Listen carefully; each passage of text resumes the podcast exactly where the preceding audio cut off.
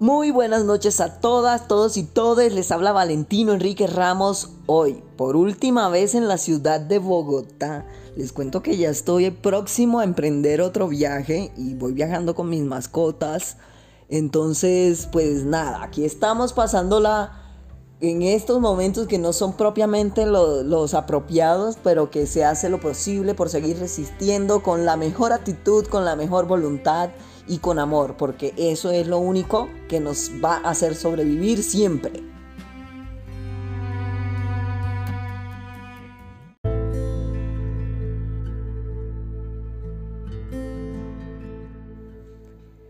Hace una temporada atrás tuvimos una serie de episodios que tocaban un tema que es muy importante, un tema que es trascendental y un tema que estoy aplicando en estos momentos de mi vida, ¿no? Porque este tema del viaje a, otro lugar del país, que ya hablaré eh, en su momento de este tema, eh, no es propiamente lo que yo quisiera. Entonces, Básicamente les voy a hablar desde mi experiencia lo que significa aplicar esas prácticas de la inteligencia emocional cuando estamos pasando por un mal momento, cuando estamos pasando por un momento en que parece que las puertas se cierran, pero es porque muchas veces no podemos ver un poco de esa misma luz que nosotros proyectamos, que nosotros irradiamos. Entonces aquí estoy para compartir con ustedes esta experiencia, porque además quiero acercarme más a ustedes eh, ya que me escuchan en tantos lugares, estoy muy contento por la audiencia, es muy valioso para mí que sigan ahí pendientes de los episodios. Muchas gracias por escribir a las personas que se preocuparon porque el episodio el lunes que tenía que salir no salió y me escribieron, Valentino, ¿qué pasa? Vale mía. ¿Dónde está el episodio del podcast? Entonces, mi gente, vamos a compartir esto. No se trata de ser felices siempre, la vida no va a ser así constantemente, no es un estado de felicidad eh, constante y eterna la que alcanzaremos si eso es lo que pretendemos hacer de nuestra vida, porque simplemente no vamos a lograr ese objetivo, eso es inalcanzable. ¿sí? La felicidad es un estado emocional como lo es la rabia, como lo es la tristeza y como lo son otras emociones como el amor, el enamoramiento, etc.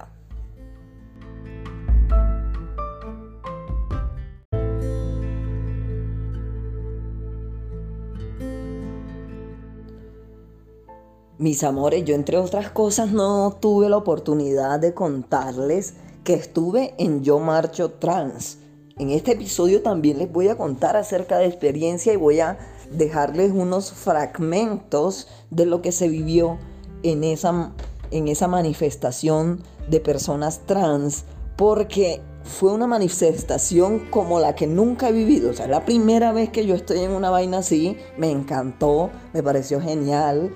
Le entregué mi bandera a unas peladas que estaban marchando que me dijeron, papi, esa bandera está muy linda. Yo sí, mi amor, toma, toma. No podía hacer otra cosa, esa bandera era de ellas. Pues nada, mis amores, esta vez contándoles que vamos a hablar de eso, les tengo unos poemas inéditos y vamos a hablar, vamos a seguir hablando de nuestro tema de la temporada con poetas suicidas.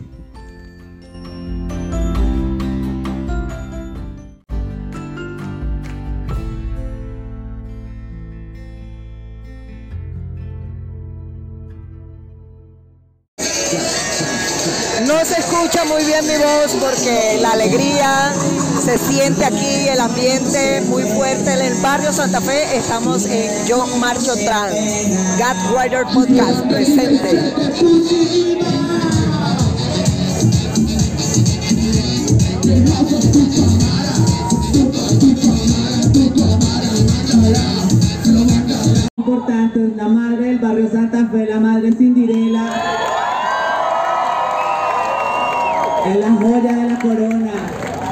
Nosotros es de las mujeres más preciadas y valiosas y talentosas. Así que acompañar a ti, que también te admiramos y te amamos. ¡Qué poderosas mujeres poderosas!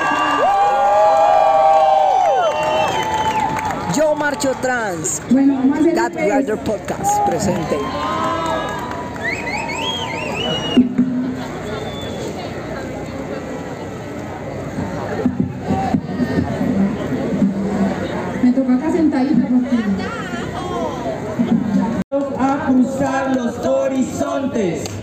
Vengan las queer del oeste y las hermanas del este, que todo el mundo nos mata todos los días impunemente, por las que están, las que no están, las que peligran, por las que están, las que no están, las que peligran.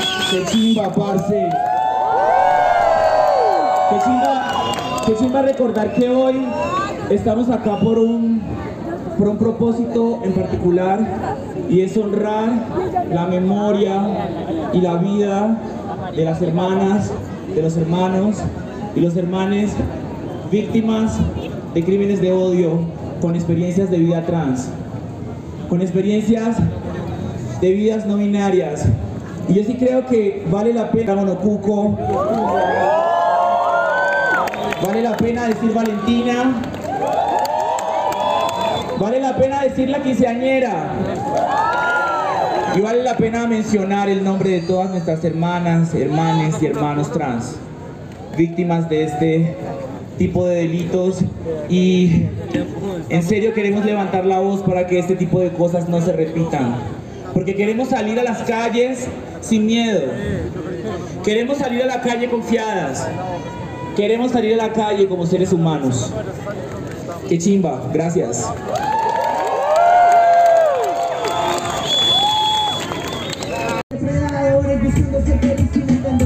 Estamos escuchando a una nota perdida. Presente en Yo Marcho Trans. Ese fue mi calvario y me tuve que parar caminando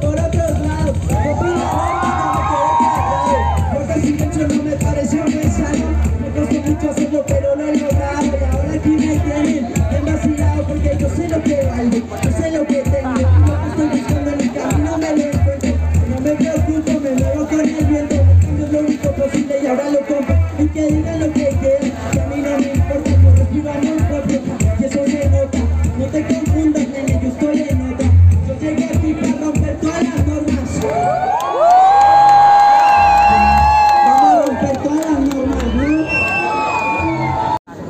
Y mi esperanza también es poder encontrar espacios seguros donde yo pueda compartir con mis amigas y con mis pares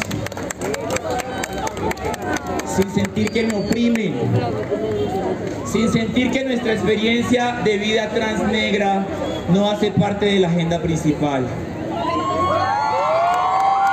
Yo sí creo que es bastante importante y lo voy a decir directamente para las personas blanco mestizas, ¿no? Que usan trenzas, que utilizan nuestros elementos culturales. No es un peinado, es mi herencia. Mi herencia no se vende ni se comercia. Es hora de soltar las herramientas que nos han colonizado la mente. Gracias, qué chimba. Bueno, y para terminar nos vamos con esta canción que se llama Rico. Para que nos quedemos así con la energía culeas, Estamos escuchando a la más bella en Yo Marcho Trans. Catwriter Podcast presente. rico. Ajá, ajá, lo más bello, bitch. Me gusta salvaje, empezar de frente, pa' verte la carita cuando te agaches, taqui taqui, pa' que el nene no trabaje, tanga no traje, así que toque, vos te chupe jale, tú sabes cómo abrirlo, yo te di la clave, así que toque, vos te chupe jale, tú sabes cómo abrirlo, yo te di la clave, hey, popper y porro pa' que se encienda la nave, quiero sentirlo más allá del planeta Marte, no te confundas, yo no dije amarte, no quiero novio, solo quiero vacilar a él. Rico, rico, ah, me culeas tan rico, rico, rico, ay, me culeas tan rico.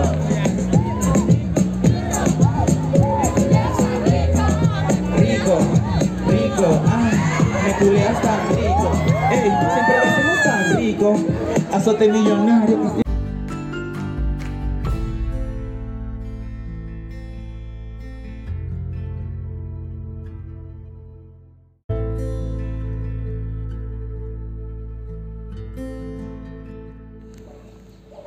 Cambiar de ciudad no es un proceso sencillo, no es nada fácil.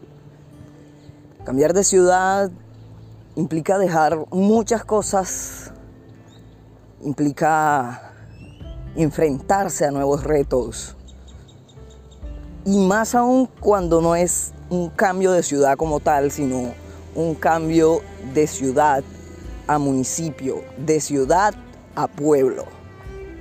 Estoy grabando desde Puerto Colombia, en el departamento del Atlántico. Este es el pueblo donde yo nací, el pueblo donde yo crecí y tengo el gusto de presentar este podcast, el primero, desde el municipio de Puerto Colombia.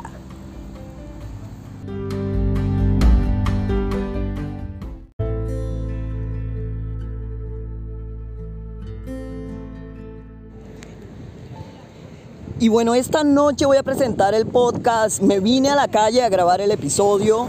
Eh, necesitaba cambiar un poco las energías para animarme porque realmente lo que representa el cambio de territorio son también carencias. Por ejemplo, el servicio del Internet no está instalado y eso me dificulta muchísimo colgar el episodio de esta noche.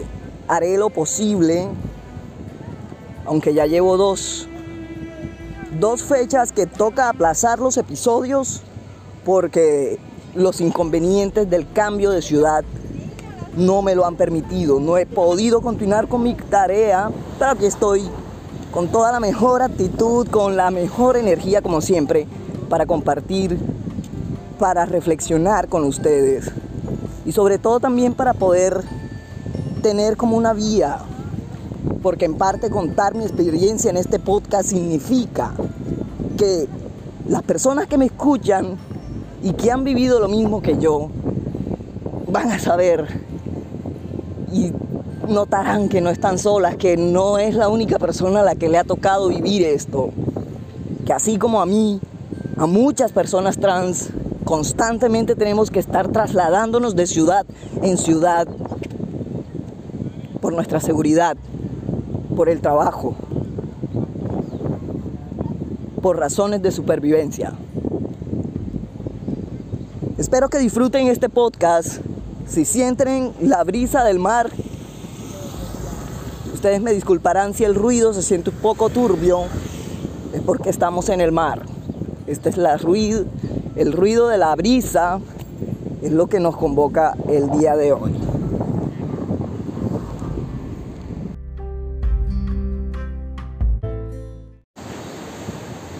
Bien, me he acercado un poco a la orilla de la playa para, para tratar de capturar un poco el sonido de las olas de este mar. Solamente para darles a ustedes la idea de dónde estoy, ya que no les puedo mostrar este medio que he escogido de difusión, es solamente de radio. Y aunque sacamos unos audiogramas muy buenos, no, no es la intención mostrarles el paisaje, sino que ustedes lo puedan escuchar. Aquí les dejo.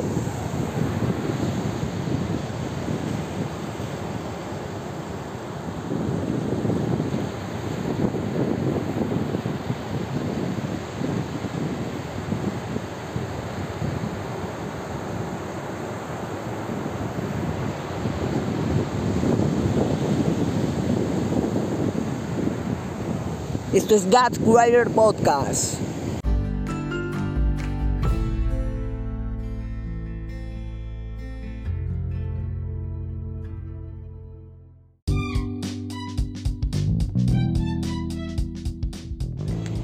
Y bien, ya encima de una lancha, de las que están ubicadas en el, en el puerto y que están dispuestas para los pescadores, para que salen cada madrugada a ejercer su labor y regresan hasta en la tarde.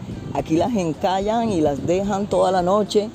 Y las personas como yo que vienen a, relajar un poco la mente, a hacer podcast, en este caso yo sería el único haciendo podcast eh, en este lugar. Les voy a hablar de un tema que, que nos ha reunido durante toda la temporada anterior y esta temporada que no se ha podido ejecutar con la normalidad que yo desearía.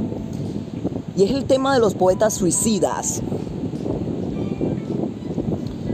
A lo largo de la historia, numerosos poetas se han suicidado. Evocaremos en estos momentos eh, una, algunas historias de estos poetas, de estas figuras literarias y las circunstancias por las cuales se quitaron la vida. No por las que se quitaron la vida, las circunstancias que los rodearon en el momento en que se quitan la vida. Los motivos, las maneras, el aura de misterio, la desesperación de los poetas suicidas han hecho correr ríos de tinta. Estas mujeres y hombres pretendían así huir de los fracasos artísticos, los deseos siempre insatisfechos y sobre todo del peso de su inmensa sensibilidad. Desde la antigüedad tenemos ejemplos de poetas que se han quitado la vida, entre otros, destaca a la poetisa griega Safo quien se lanzó al mar desde la roca de Lauquede cuando su amor por Faón no se vio correspondido. Esta roca en la isla de Leucade era al parecer desde entonces donde se lanzaban con frecuencia los enamorados para suicidarse.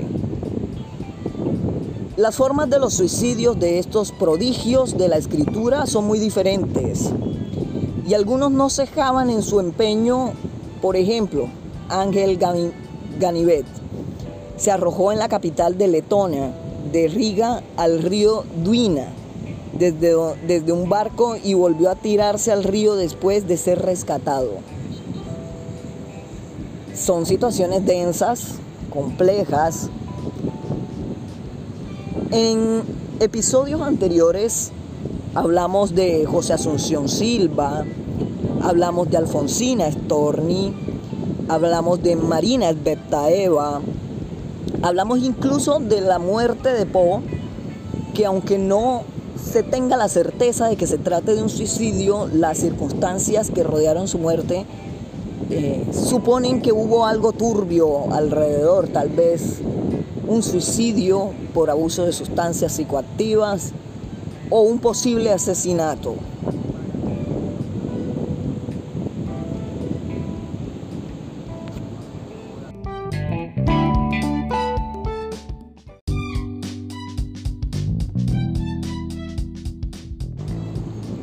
Vladimir Mayakovsky pasó un año en prisión por ser descubierto por la policía zarista con propaganda del partido bolchevique. Cuando recuperó la libertad, comenzó sus estudios en la Escuela de Bellas Artes, donde conoció al creador del futurismo ruso, Burluik, quien le persuadió de que era un poeta genial y a partir de 1919 escribió, pintó centenares de slogans y carteles propagandísticos, dio conferencias, leyó sus poemas en la fábrica, pasó a verse convertido en una insignia de la revolución. Le reprochaban que los poemas de, de él eran incomprensibles para los obreros. El distanciamiento de sus amigos, el sentimiento de abandono y el desengaño amoroso aceleran algo que, según sus conocidos, era inevitable. Una mañana de primavera Mayakovsky se dispara, se suicida de un tiro.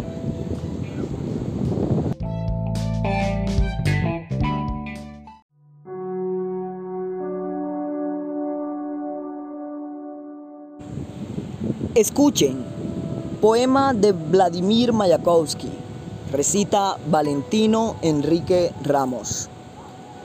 Escuchen, si las estrellas se encienden, quiere decir que alguien les falta, quiere decir que alguien quiere que existan, quiere decir que alguien escupe esas perlas, alguien esforzándose entre nubes de polvo cotidiano, temiendo llegar tarde, corre hasta llegar a Dios y llora.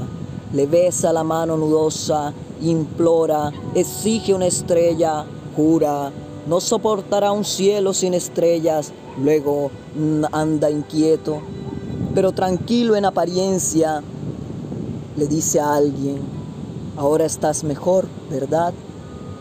Dime, ¿tienes miedo? Escuchen, si las estrellas se encienden, quiere decir que a alguien les hace falta, quiere decir que son necesarias, quiere decir que es indispensable que todas las noches sobre cada techo se encienda, aunque más no sea una estrella.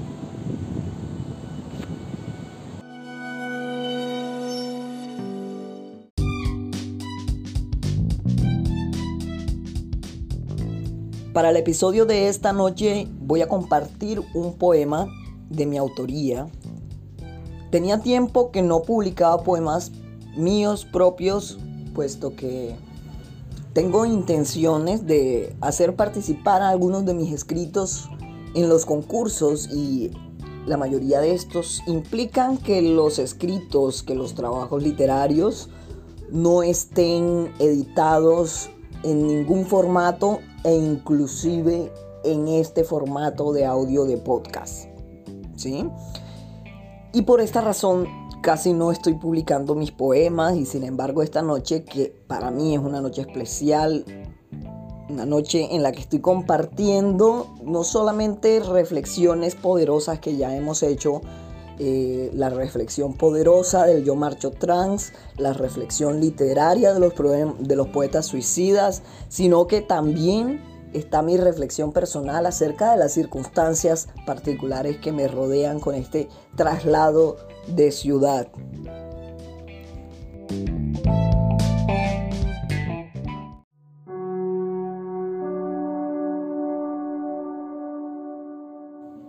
El siguiente poema que voy a compartir fue presentado en un festival internacional de literatura disidente, el Festival de Literatura Transfeminista que fue llevado a cabo este año, en el 2021, en Lima. Se llama Esa Noche. Es un poema de mi autoría, Valentino Enrique Ramos esa noche. Esa noche fue la fiesta, la luna llena protagonizó, en el cielo la mejor escena y en la tierra yo, cubierto por el velo de la droga que adormece mis sentidos. Al caer el sol, nuevamente soy la puta, la machorra score que encuentras en mileróticos.com, aquella cuerpa que consumes cuerpa a la que pagas por tus fetiches, aquella quien intentas humillar mientras penetras, porque tú eres el hombre que con 14 centímetros me quiere sumiso para meter aquí y allá, meter, sacar, meter, sacar, meter, sacar. Eres el hombre, sí, el hombre que acabó rápido, el que luego me pidió el susurro al oído, usa tu strapon de 24 centímetros, sí el hombre que inhala popper para que el ano dé paso a mi enorme dildo color fluorescente, sí, una pinga del otro mundo, para el hombre que se pone en cuatro esperando que yo pueda superar sus cuatro minutos de erección con una sesión de sexo anal de más de 40 minutos, asegurándose de gastar cada minuto de la hora que pagó por mis servicios.